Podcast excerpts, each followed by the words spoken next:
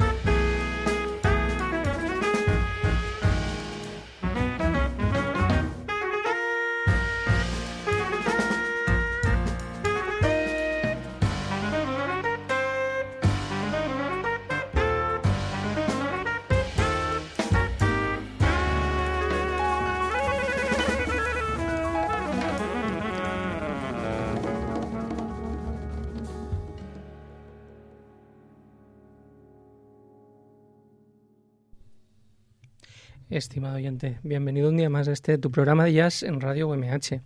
Soy Alex García y me acompaña José Juan Pan Blanco. Muy buenas, José Juan. Hola, muy buenas, un día más.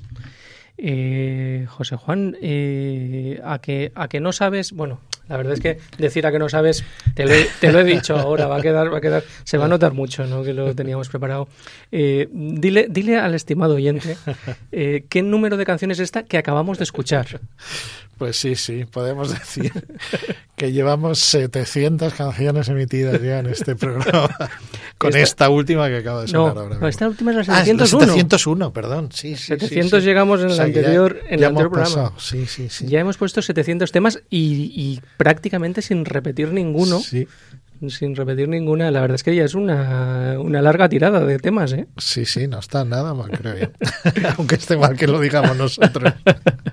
Bueno, nosotros siempre lo decimos, o sea, decir, claro. tampoco... Pues sí, ya llevamos 700 programas, este es el 118 desde que comenzamos de Azteca, eh, ya llegando a la última parte de la, de, la, de la, quinta temporada, la verdad es que estamos encantados aquí de, de seguir compartiendo contigo un poco del jazz que nos gusta. Y dentro del jazz que nos gusta, pues está este tema que acabamos de escuchar. Este tema que acabamos de escuchar, que es de Grasshopper eh, y es de, Rafa, Rafa Madagascar, eh, que con su proyecto Ancestral Project pues nos traía esta, esta música. Eh, Rafa Madagascar lo tenemos ahí al otro lado del, del teléfono. Eh, Rafa, muchas gracias por pasarte por aquí por Yasteca a charlar un rato con nosotros. Hola Alex y hola a todos. Y no, gracias a ti por, por, la, por la invitación y por, bueno, es un placer estar compartiendo esto con vosotros. Eh, Rafa, aquí hemos tenido eh, a, a, amigos de, de, diferentes nacionalidades, eh, pero es el, el primer colombiano que, que, tenemos, porque tú eres colombiano, ¿verdad, Rafa? Sí, sí, sí, sí. sí. Colombiano, sí. Habla, pues hemos, hemos, hemos, tenido aquí, hacíamos antes rememorábamos un poco eh, José Juan y yo y hemos tenido mexicanos, hemos tenido unos cuantos, unos cuantos argentinos, unos cuantos cubanos, cubanos. Eh, pero de Colombia aún no, aún no habíamos tenido. Eh, me gustaría que, que, nos contara, Rafa, un poco eh, cómo es tu trayectoria mm, vital, musical, para, para acabar desembocando en el jazz. Bueno, es, son muchos años. La verdad que empecé de niño y ya son yo creo que unos 25 años en, al pie del cañón dando guerra con la música. Uh -huh. y muy contento porque pues realizando casi el sueño de todo niño y de todo chaval de, de poder vivir de la música, poder eh, hacer música y compartirla. Y esto pues desde de toda mi vida ha sido como el, la gran ilusión y ahora pues estoy muy contento de, de poderlo hacer son 25 años pues, llenos de experiencia, desde tocando música popular, música eh, tradicional, música de mi país también, Colombia y toda la música latina, desembocándome en el, en el jazz, en la música moderna, pasando por funky, soul, todos los, todos los estilos, y al final me quedo con con mi música, ¿no? Que es lo que es lo que estamos escuchando, que son mis temas y es como el, la recopilación de todo de todo una experiencia, ¿no? En la vida. Uh -huh. eh, Rafa, tengo una curiosidad porque tú tú te llamas Rafael Arciniegas, ¿verdad? Sí.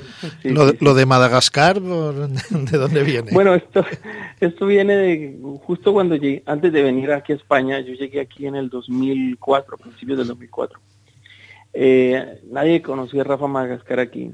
Y a mí en Colombia varios amigos me decían Rafa Madagascar por un asunto de un personaje popular de una telenovela de los años 80 que se llamó Rafa Madagascar y era el locutor de radio y bueno. Y a mí me pusieron Rafa Madagascar y yo dije, mira, suena bien. Llegué aquí en, en, estando en Barcelona en un concierto, vi que mi apellido real, Arciniegas, lo pusieron mal. Creo que era en el Jambor el concierto. Y, y dije, no puede ser. Empezaron a, y, y, la gente me empezó a decir, que Arcinagas, Ar, Arcinugas, Arciniegas, cualquier cosa, ¿no? Además que en el directorio telefónico no encontré ninguna Arciniegas, ya era rarísimo. Y, y entonces una noche pues le dije al, al, al, al, presentador, dije, no, ponle Rafa Madagascar y, y ponme Rafa Madagascar. Y esa noche conocí a alguien que era, era promotor de conciertos, un italiano que trabajaba con, con manager de cruceros y cosas de estas y me dijo, oye, que le encantó el concierto y luego me dijo que Rafa Madagascar le sonaba espectacular, que, que, le dieran mi teléfono, mis datos, que... Y a partir de ahí dije, mira, la solución, me pongo Rafa Madagascar y ya es más fácil de, se escucha más fácil, más fácil de, memorizar. De, recordar seguro. Sí, sí. Y la verdad que también en el SGAE también me registré como nombre artístico Rafa Madagascar, todas las bueno, ya me reconocen así, ya es difícil cambiarlo.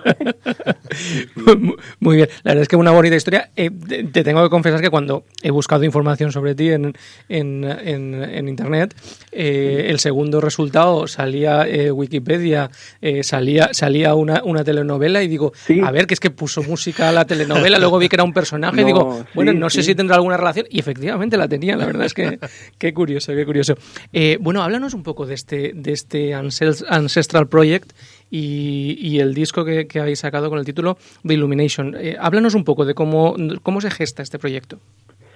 Sí, bueno, pues el año pasado, desde que comenzó el año, yo venía con una serie de composiciones que ya tenía guardadas, temas míos. Yo siempre he estado inquieto por la composición. Ya desde, desde pequeño ya compuse, componía varios temas y dije, tengo un material que tengo que sacar de alguna manera eh, esto hay que registrarlo y hay que dejarlo eh, plasmado para siempre. Y, bueno, son cosas de que voy pensando, tenía ya en mente grabar con algunos amigos, pero de esto de que uno llama a alguno, no puede, el otro no puede, el otro sí puede, y vas como montando un poco el, proyecto, ¿no? Con los que están disponibles. Yo siempre había querido grabar con Gonzalo porque nos conocemos desde, desde que estudiábamos en, el liceo. Y también con Vicente Macián, que siempre que íbamos a una jam session y tocábamos, era como una explosión, era como, yo me sentía que este tipo es el que me, transmitía mucho y cuando terminamos de tocar siempre decíamos, oye, tenemos que hacer algo, tenemos que hacer algo, sí, sí, sí, no, y así pasaban los años y pasaban los años. y, y yo dije, bueno, Ancestral Project, los temas ya los tenía escritos, ya, quería cómo sonaran, era llamarlos y comenzar a quedar, a ensayar. Y así fue. Al final cerramos este pequeño grupo, empezamos a ensayar, todos los chicos me decían que, espectacular la música, los temas, estaban con ganas, muchas ganas. Y, fue así, llamar, concretar el estudio y, bueno, y a grabar y a darlo todo. Oye, no es un disco de, de, Latin Jazz convencional, ¿no? O sea, tú... No. Es un disco que suena muy bien, que tiene reminiscencias, pero bueno, yo he ido por ahí incluso, he leído alguna crítica que decía que había ecos de Jazz Messengers o de Omar Sosa o de, o de muchas cosas diferentes, ¿no? Tú has pretendido mm, buscar un camino nuevo, ¿no? Más, más propio tuyo. Sí, yo quería como irme por, por, por un poco por lo experimental también, porque tanto la armonía como las, las estructuras de los temas eh, se salen un poco de, como la composición clásica, ¿no? Y, y seguramente suena a un poco de todo, lo que yo he escuchado, lo que me ha alimentado. Sí, hace poco me dijeron lo de Omar Sosa y yo dije, mira, Omar Sosa lo, lo, alguna vez estuve en una masterclass con él y, me gusta su música, pero no la escucho permanentemente. Cosa como que sí, sí dijera yo que, que a lo mejor a Bichai Cohen fue una época que escuché mucho Bichai Cohen y, y, la gente no, no, no sé si le suena alguna línea a Joey Cohen, pero la verdad es que no he buscado nada de nadie y he intentado es como nada, dejarme llevar, ¿no? Esto de que lo que te nace y lo que te sale del alma. Muy bien. Eh, antes has, nombrado a un par de, a un par de acompañantes de este, de este proyecto. Los voy a nombrar yo todos porque, porque a veces a los músicos esto se los pasa y, eso queda, queda feo, queda feo. A ver, eh, Gonzalo del Val está a, las baterías, un gran amiguete de este, de este programa. Eh, dentro de poco vamos a verlo en concierto y estamos, y estamos deseándolo. Vicente Macián al, al saxo eh, cariñosamente decimos José Juan y yo que es una bestia. Es un tío que empieza a soplar, a soplar y nos encanta.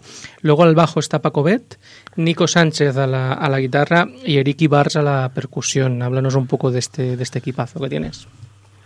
Sí, pues son músicos que cada uno tiene un potencial individual pues muy grande, ¿no? Cada uno tiene un bagaje, un recorrido con, con muchos proyectos y, fue un poco también una aventura, ¿eh? porque yo en el fondo no sabía cómo iba. Eric, por ejemplo, el percusionista, no, no lo conocía nadie del grupo. Eh, Nico Sánchez, el guitarrista, es un guitarrista colombiano que tiene un sonido que a mí me gusta mucho y, y también somos amigos. Él me ayudó también con la producción de, de la asesoría el tema de, de qué micrófonos elegir, cómo ubicarnos, bueno, cuestiones de grabación porque él, él estudió, ¿no? Grabación y él sabe bastante del tema. Y, y fue un poco así, con Paco también somos amigos y, yo no sabía si Paco iba, bueno, cómo iba a responder con estos temas. Fue una aventura, la verdad es que dije, mira, eh, yo confío en cada uno en su, en su talento y vamos a, vamos a probar. Y efectivamente pues pues estoy muy contento porque porque ya desde los ensayos ya sonaba muy bien.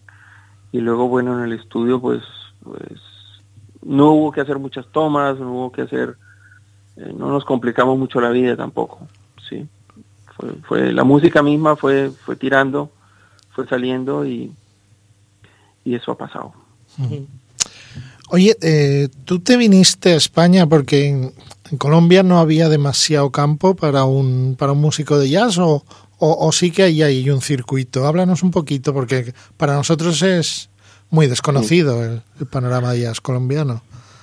Sí, bueno, el Colombia pues en la época que yo viví, la, la verdad es que facultades de música habían pocas y todos se, todos los estudios se dirigen o hacia la música clásica o hacia la música popular eh, colombiana. Diríamos que, hay una cantidad de música colombiana por conocer y por, por explotar increíble.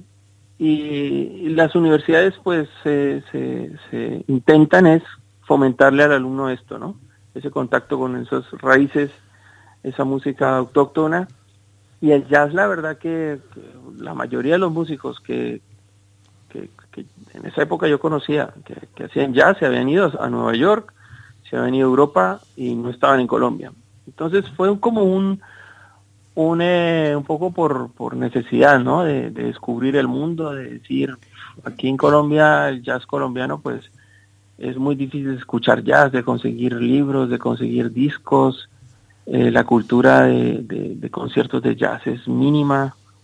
Entonces, a mí ya me gustaba el jazz desde pequeño y yo siempre quise pues tocar jazz.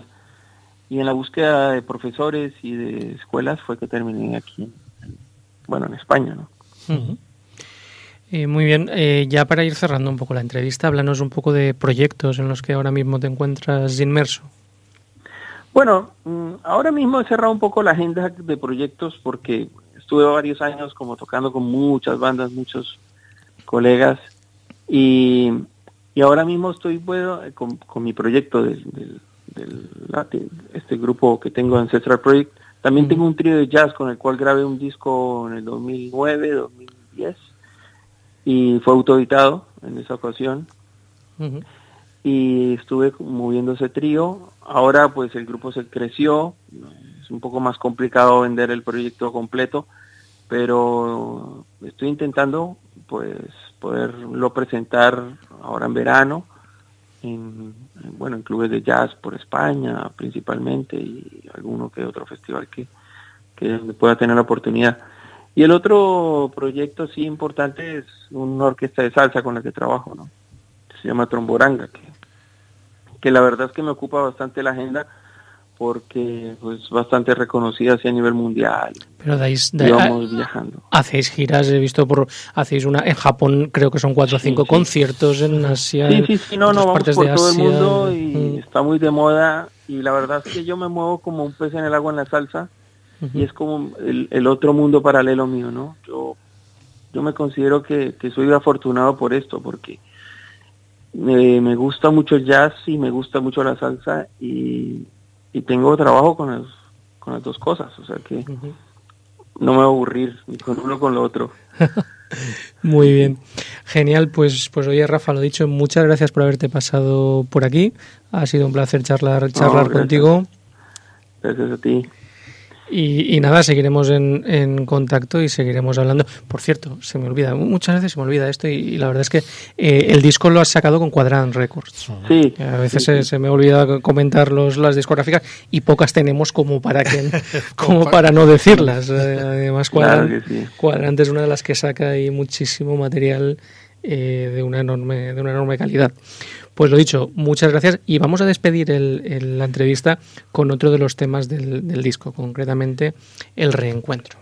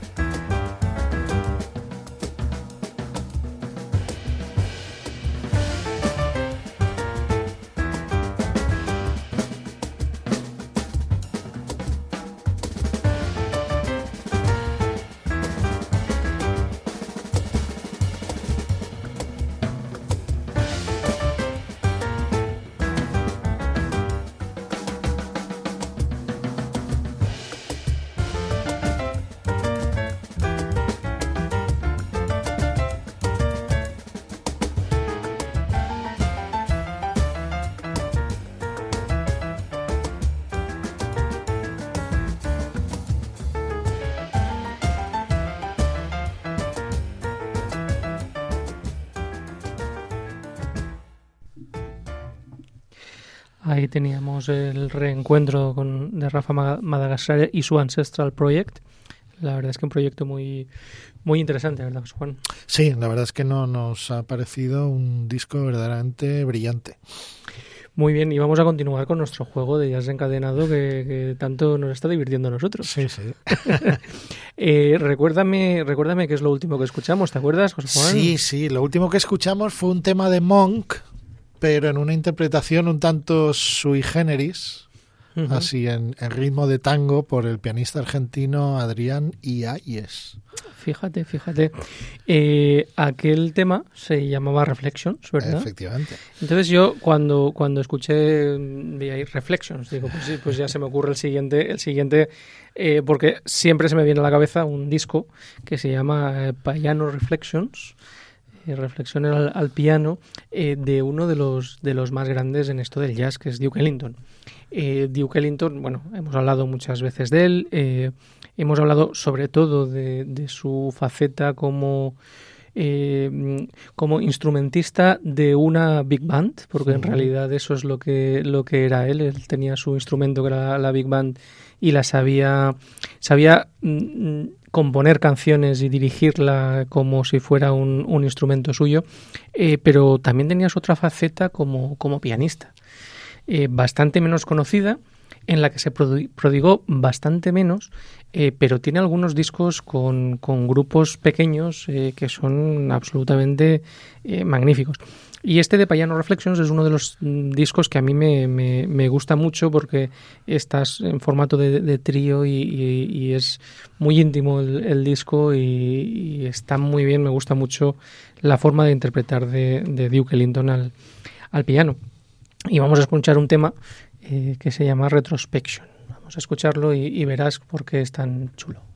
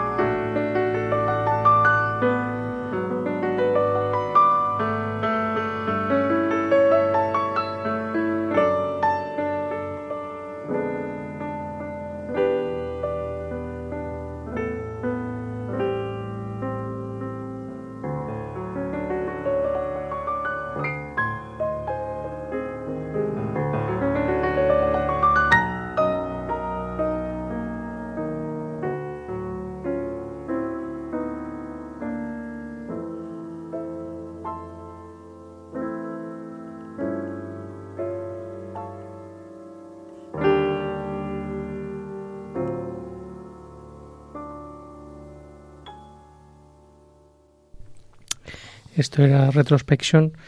Eh, en principio acompañado al contrabajo por Wendell Marshall. Parecía que escuchábamos ahí con, con, el, con, el, arco. Con el arco. Eh, pero desde luego a Batch Ballard en la batería no he acabado de escucharlo, de escucharlo yo, pero bueno. Eh, este era Duke Ellington. ¿Cómo continuamos, José Juan? Pues hombre, yo creo que lo mejor es continuar con Duke Ellington. Oye. Porque siempre es un gusto escuchar cosas de Duke Ellington. Pero vamos a escuchar un tema suyo en una versión diferente. Una versión que viene a cargo de un músico de Nueva Orleans, en concreto el señor Alain Toussaint, un músico recientemente desaparecido. Murió en Madrid repentinamente después de un concierto hace unos meses. Y la verdad es que era un músico de, de, una larguísima trayectoria, no solamente en el mundo del jazz, sino en el, soul, el rhythm and blues, en fin, eso que se llama un, un músico todoterreno. Y era un hombre pues, pues con una técnica y una sensibilidad exquisita. En 2008 editó un, un disco absolutamente brillante, empezando por el título. Se llamaba The Bright Mississippi y es un disco verdaderamente recomendable. Y en aquel disco había un tema, uno de los temas clásicos de, Duke Ellington, como es Solitude, que interpreta a dúo el al piano con el, con el guitarrista Mark Ribot y es una auténtica delicia. Así que vamos a escuchar este Solitude de Duke Ellington.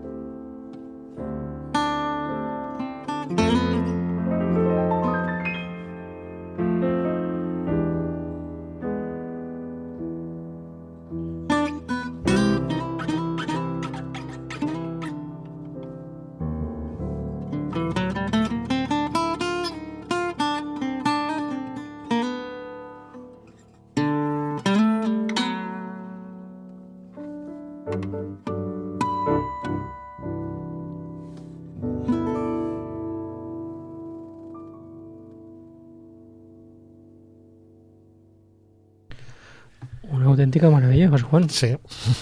La verdad es que no conocía este disco y vamos, voy a adquirirlo rápidamente, aunque solo sea por este tema, aunque me dices que, está bien el, resto. El resto de los temas está a la altura, es, una verdadera delicia de disco. La verdad es que yo, al Tucson, tú, sabes que nunca, José Juan, que nunca, y estimado oyente, sabes que nunca me ha dado vergüenza el admitir mi ignorancia, o sea, es suprema, es muy grande.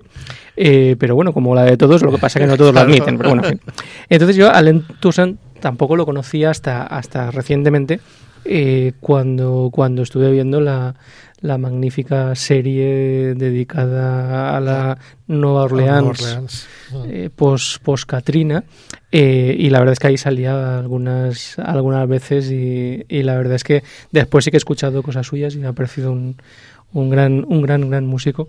Mm. Eh, y preciosa esta versión de Solitude que nos has, que nos has traído, José Juan. Eh, y hablando de Nueva Orleans, porque claro, escuchar Toussaint, pues Nueva Orleans, eh, pues vamos a traer algo, algo, de Nueva Orleans. ¿Y qué hay más de Nueva Orleans que Louis Armstrong para el mundo para el mundo del jazz? Louis Armstrong, nieto de, de esclavos, nacido en una familia muy pobre en Nueva Orleans, y, un tipo que consiguió hacerse tan popular que hasta nuestro técnico Albert Rivera lo, le sonaba, o sea que con esto lo decimos, lo decimos ya, ya todo. Eh, consiguió popularizar muchísimo el, jazz, hizo un, un gran trabajo para en, eso y en sus inicios pues fue uno de los que, generó el lenguaje este del, del jazz. Eh, nos hemos ido a un, ido a un, disco, Such a Place Fats, eh, donde toca la música de, Fats Waller. Eh, y concretamente nos hemos ido a un, tema que a mí eh, me encanta el, el, título, o sea, me encanta el, el, cómo, cómo, interpretaban este título en, en, varios What did I do to be so black and blue? La verdad es que es, es un tema que habla del, del, del asunto racial, eh, pero la verdad es que es un tema que siempre me ha, me ha gustado mucho la forma de interpretar lo que tiene, eh, que tiene Louis Armstrong. Vamos a ver, estimado oyente, si a, mí, eh, si a ti también te parece interesante. What did I do to be so black and blue?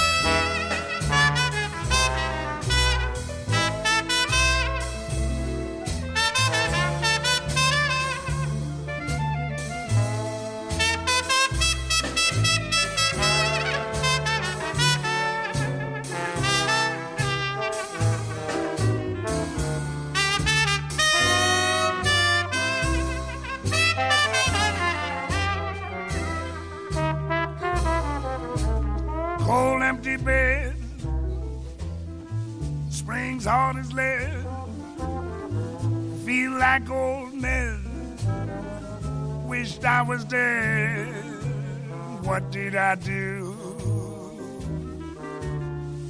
to be so black and blue? Mm, even the mouse ran from my house. They laugh at you and scorn you too. What did I do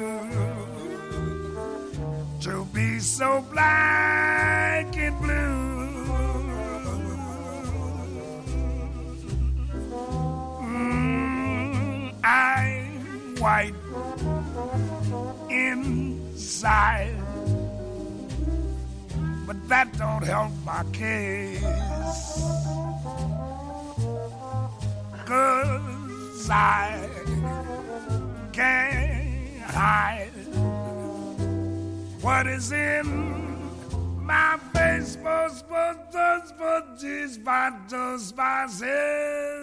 yes. How would it end? Ain't got a friend my only sin is in my skin. What did I do to be so black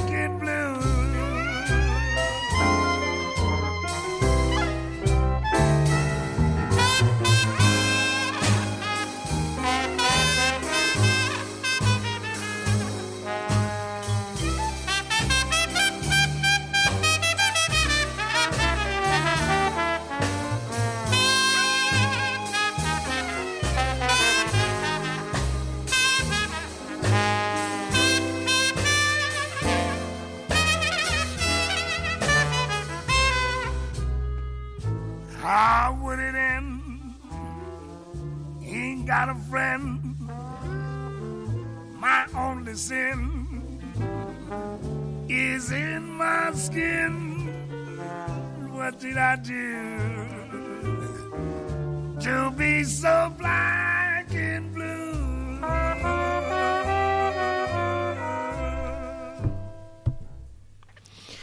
Ahí está Black and Blue, una versión de 1955 de este tema de, de, de 1929 de Fats Waller. Eh, bueno, ¿y con qué continuamos, José Juan? Pues hombre, yo mm, viendo que tanto Black and Blue al final podía nublar la vista, me he traído un tema que se llama Vista Oscura.